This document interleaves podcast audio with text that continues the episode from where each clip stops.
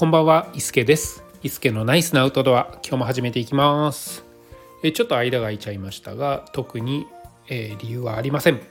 えー、こそ子守りをしながらそのまま寝てしまうっていうですね、いつものパターンになります。はい、えー今日はですね、ペースの違う4人でハイキングをしてきましたっていうようなお話でございます。はい、えー私ですね妻と子供2人の4人いるんですけれどもその ファミリーハイキングですね全然ねあのこの4人ペースが違うんですね。で、えーまあ、どんな感じかっていうと私はもうテクテクテクテクあのほぼ休憩も取らずに、えー目的地を目指すみたいなですねそんな、えー歩き方をします。で逆に妻はですねあの穴を見つけてはこの中にヘビいるかなトカゲいるかなとかあの生き物いたらちょっと止まって捕まえようとしてみたりとか観察したり、えーそんな道草をするような、えー歩き方をします。で息子がですね、えー今年8歳ですかね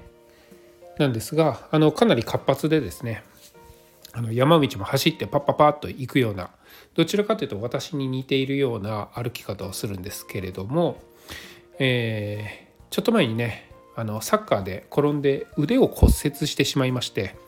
あのギブスをしている、まあ、手負いのそんな8歳の息子ですね。で、えー一番下がですね6歳の娘がいるんですけれどもこの子はですねあのかなりおっとりした性格でゆっくりゆっくり歩いていきます。で、えそんなあの娘をですね一番列の一番後ろにしてしまうとどんどんどんどん離れてもうなんなら止まってるんじゃないかっていうぐらいあのわざと遅くしたりですねして困らせたりするようなそんな子になりますね。うん、なんかこう景色を見て「うわ綺麗だ!」とか言うよりももう本当に淡々と歩きながら鼻歌を歌いながら、えーただ歩くそんなあの歩き方をする子ですね。うん、虫がちょっと嫌いです。はい。そんな4人だなので、うん、このね家族みんなでハイキングに行きたいなっていうね気持ちはずっとあったんですけれどもなかなかどうなるんだろうっていうのがありまして、うん、以前ねあの箕面の大阪の箕面のですね箕面大滝というところに、えまあほぼほぼ舗装路だったんですけれども行った時もですね、まあ、ちょっとそんな節があありまして、うん。まあ、大人が2人いるのででほぼ一本道なので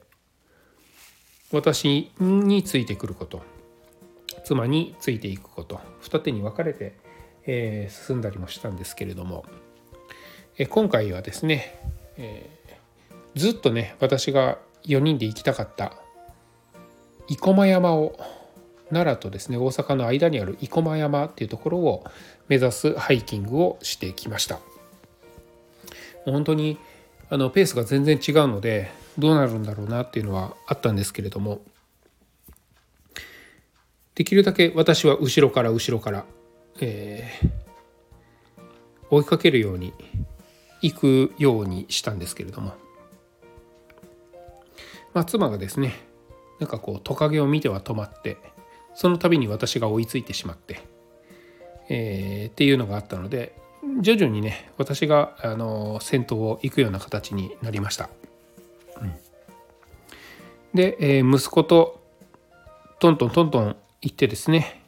えー途中まで行ったら妻と娘が、えー追いつくのを、やってくるのを待つとかですね逆にあの娘と一緒にあの鼻歌を歌いながら、えーとっとことっとこ行ってで妻と息子が、えー木の棒でいろんなものをいじくり倒しながらゆっくりゆっくり来るのを、えーちょっと上の方で待つと、まあ、そういうね、あのー感じもあったんですけれども。まあそんなこんなで、えー生駒山に行ってきました。で正直あの、まあ、娘の体力とか、えー息子がですね、えー骨折しているっていうところもあってうんまあ途中まで行って帰ってくる感じかなっていうふうにも思ってました。私が行ったコースは、えー、平岡駅というですね近鉄の大阪側ですね。大阪側の近鉄の駅を降りるとですね平岡神社というところがあるんですけれどもそこから山を登っていってですね広岡展望台という、え、展望台がまずあってで、え、もうちょっと行くと僕らの広場っていう、え、また景色のいいところがあってでそこからさらに行くと、ええー、なんだっけな金剛生駒国定公園っていうんですかね、え、大阪の方も奈良の方も両方見えるようなところがあってで、え、さらに行くと生駒山頂生駒山上にある遊園地に着くと、まあ、そういうようなねあのコースで、まあ、要所要所に景色のいいところがあるので途中で帰ってもまああの満足して帰れるコースを選んだつもりです。はい、で、えー、まあ以前ね娘と2人でここを登ったことがあってその時は平岡展望台っていうところまで行って降りるっていう、え、2時間半ぐらいのコースだったんですけれども、え、今回は、え、まずそこに行ってですね、まあ、次を目指そうということで僕らの広場っていうところまで行きました。はいま、ここにねたどり着くのにもかなりあの娘はヘロヘロになりながら息子も足がポキポキだとか言いながらですねあの登ったんですけれども、まあ、景色を見ながら、えー、ご飯を食べてですね。で降りるのか進むのかみたいなねそんなあの選択を迫られたんですけれども生駒山の上にですね遊園地があるっていうことを知ったですね息子、えー、娘ですねはですねなんとかそこまでたどり着きたいとちょっと遊園地で遊びたいっていう思いに火がつきましてそこから、えー、頑張ると一番上まで行くっていう言ってですねえー、先へ進むことになりました。うん、で、えー、僕らの広場を越えてですね、えー、暗がり峠を越えて、えー、さらに行くんですけれども結構ねここからがずっと坂道でずっとこの森に囲まれるというか木に囲まれていて景色があんまり見えないところなんですよね。うん。でここを、えー、淡々と登っていかなきゃいけないのがあのかなり答えたみたいで。息子もまだかまだかと。で娘もあのちょっと歩いては休憩してちょっと歩いては休憩して。で私も立ったか立ったか行って。で、え、ちょっと姿が見えなくなったら、また追いつくのを待っていくというですね、まあ、そういうハイキングスタイル。で、まあ、妻が一番後ろからですね、え、誰もあの取り残されないように見ながら楽しく歌いながら来てくれたような感じになりますね。でまあそんなこんなでねあのかなりしんどかったと思うんですけれども、まあ、なんとか生駒三条遊園地までたどり着くことができました。もう正直ねここまで来れるとはねあの一切思ってなかったんですけれども、まあ、子どもたちのね成長っていうのはすごいですね体力がついてきたんだなっていうのをこのこの時ですねすごい実感しました。うん、でまああの生駒三条遊園地の、えー、営業時間が5時までだったんですけれども着いたのが4時前ぐらい3時半から4時ぐらいの間だったんですね。でまああの23個アトラクションに乗ってですね。さあどうするか。っていう話になってきてその頃になるとちょっと日も暮れてきてですね、えー、ちょっと肌寒くなってきたようなところだったんですが、えー、ケーブルカーで生駒駅までそのまま降りるか、えー、元来た道を戻るか。生駒駅まで歩いて降りるか。を迫られたんですけれども元来た道がどれぐらいの道のりだったかっていうのもみんな知ってるのでちょっと登ってきたこんだけしんどいところをまた同じ道戻りたくないと。いう話になってですね。で、えー、山の反対側の生駒駅の方に行くことにしました。うん、で、えー、ケーブルで帰ろうかっていう話にもなったんですけれども私がですねあの、まあ、ケーブルを使わずに歩いて降りてみたいと思ったので、えー、みんなが、えー、ケーブルで降りてもですね私は一人でちょっと歩いて降りたいなっていうことを話をしたらですねだったらあのみんなで歩こうと。で、えー、もう山道ではなくって舗装路で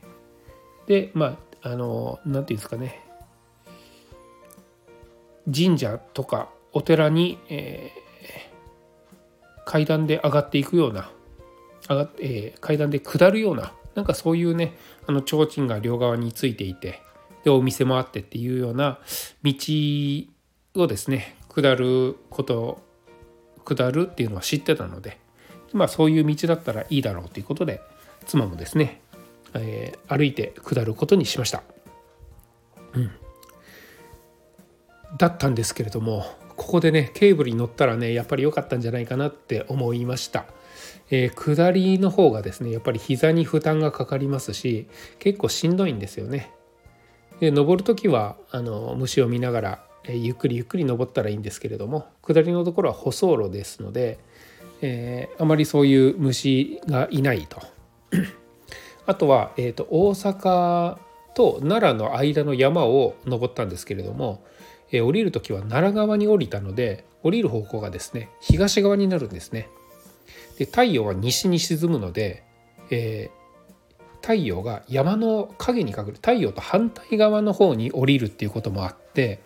えー、ちょっと薄暗くなってきたらもう夜になるのがかなり早いんですよね。ぐっとすぐに暗くなってしまうようなところもあってで気温も下がると。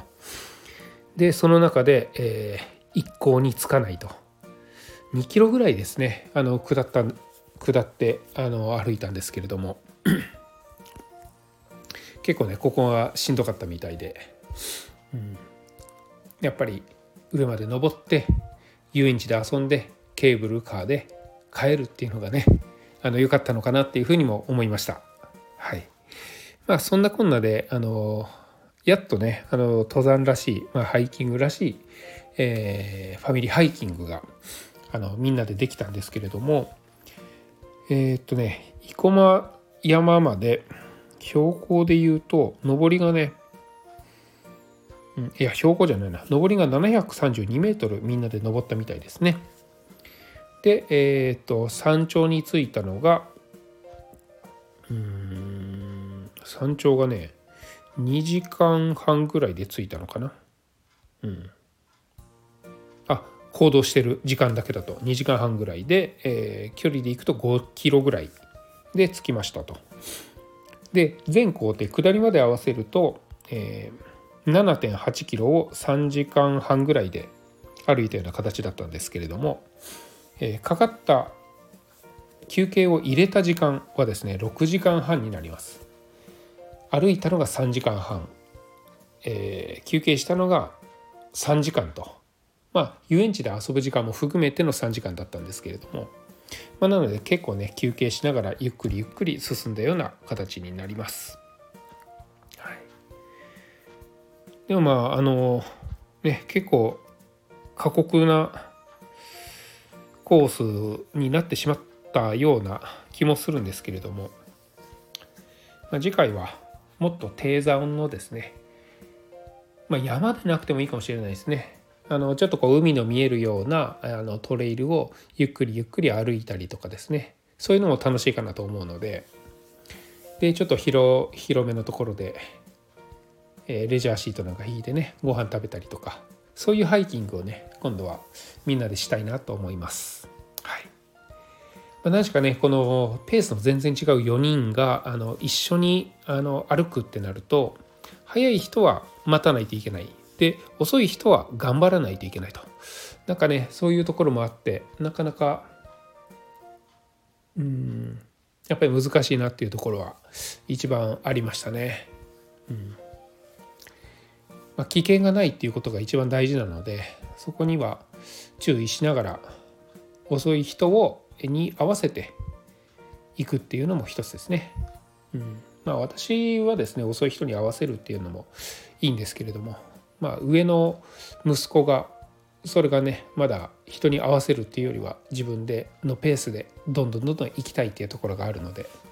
その辺が結構やっぱり難しいなって思ったハイキングでした。はい、まあ、